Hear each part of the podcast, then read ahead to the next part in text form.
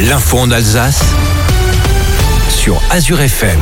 sur Azure FM. Bonjour Christophe, bonjour Camille, bonjour à toutes et à tous.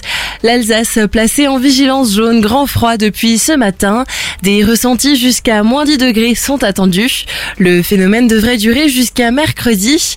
En plus des extensions des horaires de maraude et des horaires des accueils de jour, d'autres mesures ont encore été prises par la préfète du Bas-Rhin, Josiane Chevalier, telles que l'ouverture de places de mise à l'abri dans un gymnase sur orientation du 115.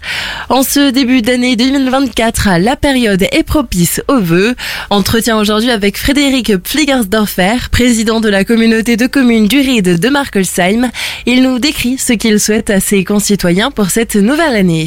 On ne peut que souhaiter le meilleur et dans le meilleur, j'y inclus le fait que chacun puisse euh, se dégager des angoisses liées à la fois au contexte international et quelquefois également au contexte national. La vie est trop courte, il faut pouvoir euh, profiter de tout ce que le quotidien nous donne de choses positives et ce vœu je le forme pour moi et pour l'ensemble de mes concitoyens. Cette nouvelle année verra notamment la continuité de projets tels que la réhabilitation du canal du Rhône-Rhin. En 2024, première phase de travaux pour 5 millions euh, d'euros qui seront consacrés d'abord euh, à réhabiliter euh, les écluses qui ne l'avaient pas été dans la phase initiale il y a une quinzaine d'années et création à la hauteur de Friesenheim d'une nouvelle écluse permettant de supprimer le, bouchon aval. Précise que le bouchon amont à la hauteur de Harzenheim fait également l'objet d'une suppression. Il y a également une phase administrative hein, d'études d'impact sur l'ensemble du projet. Nous mettons en œuvre un système de pales planches, mais des pales planches qui ne vont pas euh, constituer des atteintes à la flore existante, puisque c'est des pales planches sous eau. J'ai hâte de voir euh, ces premières réalisations se mettre en œuvre, mais je tiens à préciser que 2024 ne verra pas encore les péniches. L'année sera aussi marquée par la continuité de la politique autour des périscolaires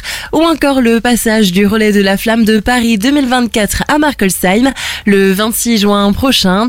Retrouvez notre entretien complet sur notre site internet azur-fm.com. C'est aujourd'hui que s'installe la nouvelle brigade de gendarmerie à Ribeauvillé, l'aboutissement d'un projet porté par la ville depuis plus de dix ans. Le nouveau bâtiment, situé près de la chocolaterie Stuffel, compte des locaux de service, des espaces techniques et des appartements.